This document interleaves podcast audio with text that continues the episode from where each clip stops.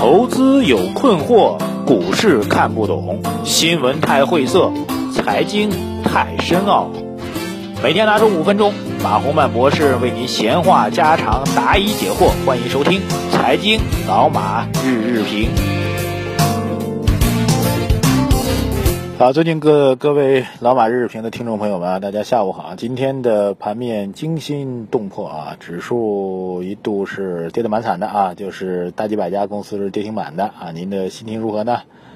呃，从本周初一开始呢，也跟大家说技术上的回踩，技术上的回踩，技术上的回踩啊，回踩其实后面有一个词儿叫踏啊，踩踏啊，一踩踏之后人就没命了。啊，周一呢走的有点强啊，那么到这两天显然这就是一个技术上的回踩得到确认啊。当然今天最重要的啊，稍微绕开点吧。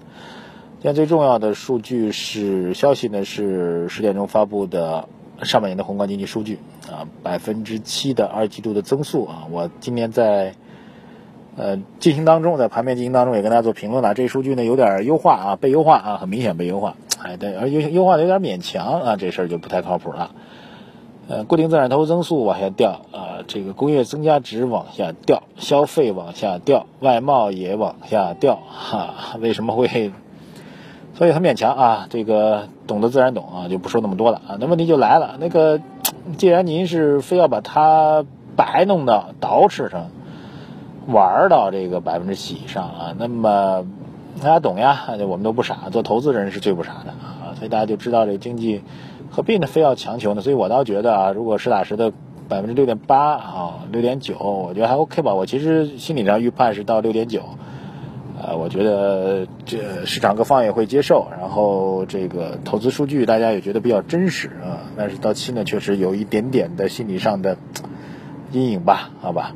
那问题就来了，就是大家您都知道这个数据可能会有一点点被优化的话，那。所以呢，大家会比较担心了。所以这个数据对于投资人的心理来说，未必是一件非常好的事情。啊，当然我也说了，这个全年的，如果从统计数据上来讲，全年的 GDP 增长百分之七的政策目标是毫无问题了。CPI 百分之三，那更是连够都够不着了，因为我们上半年只有百分之一点三了，下半年不通货紧缩就不错了。所以现在状况是这样的。如果对宏观经济做一个描述的话，那就是增速依然差强人意啊，差强人意就基本上满满，基本上让人满意的意思啊。很多人搞明白这成语啊，学习啊，不断的学习啊。然后 CPI 呢，其实实质上处于相对偏通货紧缩的状态啊，CPI 一点二、一点三这个状况太低了，对比于百分之七的增速来说，确实是有点不给力啊。所以呢，下半年的政策应该还是趋于宽松的。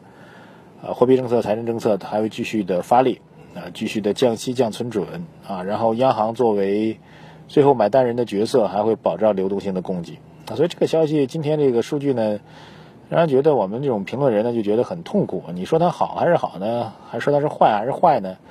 说不清楚，就是它会表达一个比较复杂的一种状态和心态啊。如果非要给一个明确的态度的话，那就是。嗯，略被粉饰之后的数据，其实表明或许有点底气不足吧，所以我觉得这可能会是一个，呃，市场会在大盘股上继续选择比较猛的往下杀跌啊。当然这也是一个机会了，就是凡事你都得有个试金石嘛。呃，当你遇到一个坏人的时候，你得真的让他坏一回，你才确认这人是坏人啊，不能每天别人跟你说他是花心大萝卜，你就觉得他真花心，万一人只是长得花呢，对不对？所以问题就来了，今天的盘面下跌当中，其实把这个我们调控政策部门的国家队，啊这个又给探出来了。最近几天其实盘面走好之后啊，国家队有点歇菜了啊，谁也不干了，不知道在干嘛。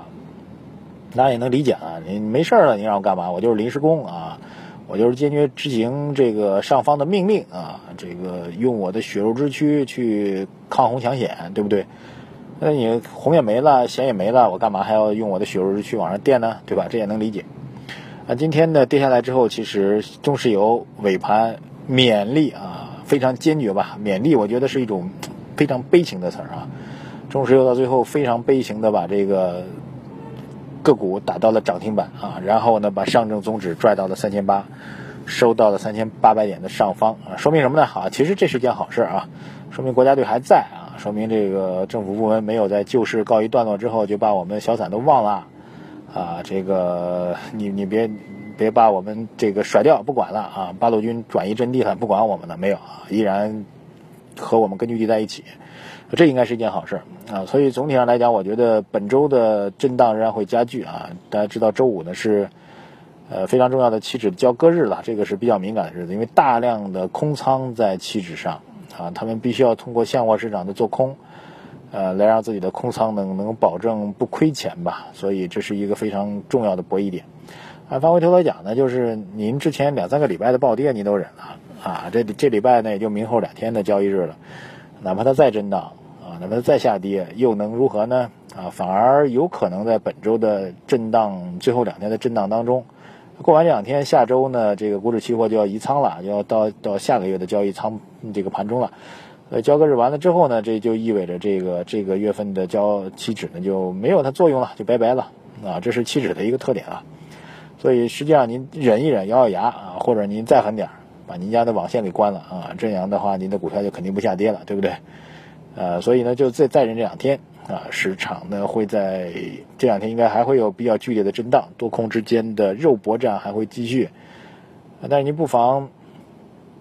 搬个小马扎看打仗好不好？就搬个小马扎看着这个我们手撕鬼子，那多快乐呢！你别鬼子真出现你面前，你多痛苦了。所以有一种看戏的心态来看未来两天的走势。然后对于我们的投资判断来说，正好未来两天通过这种巨幅的震荡来确定踩实了我所说的技术上的这个回踩的点位啊。今天很多群里的朋友问说这又回调了，又在回踩了啊，就是老马说的回踩。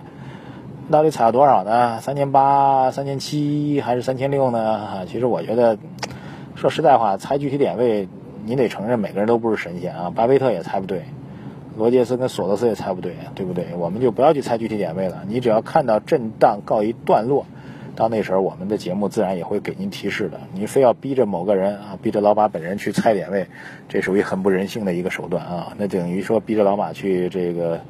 找平台去跳跳跳江了，跳楼了，对吧？没有意义。我们觉得这样一种猜点位是没有意义的。既然是在回踩过程当中，但是有一点非常明确啊，国家队还在，所以三千三百七十三点这个位置是不可能被跌破的啊。所以这一点大家技术上的回踩往往是再次确认底部，再次确认底部之后才会有上涨的机会，这是一个基本的逻辑，好吧？这个我觉得未来两天啊，给大家一个比较真正的发自朋友的建议。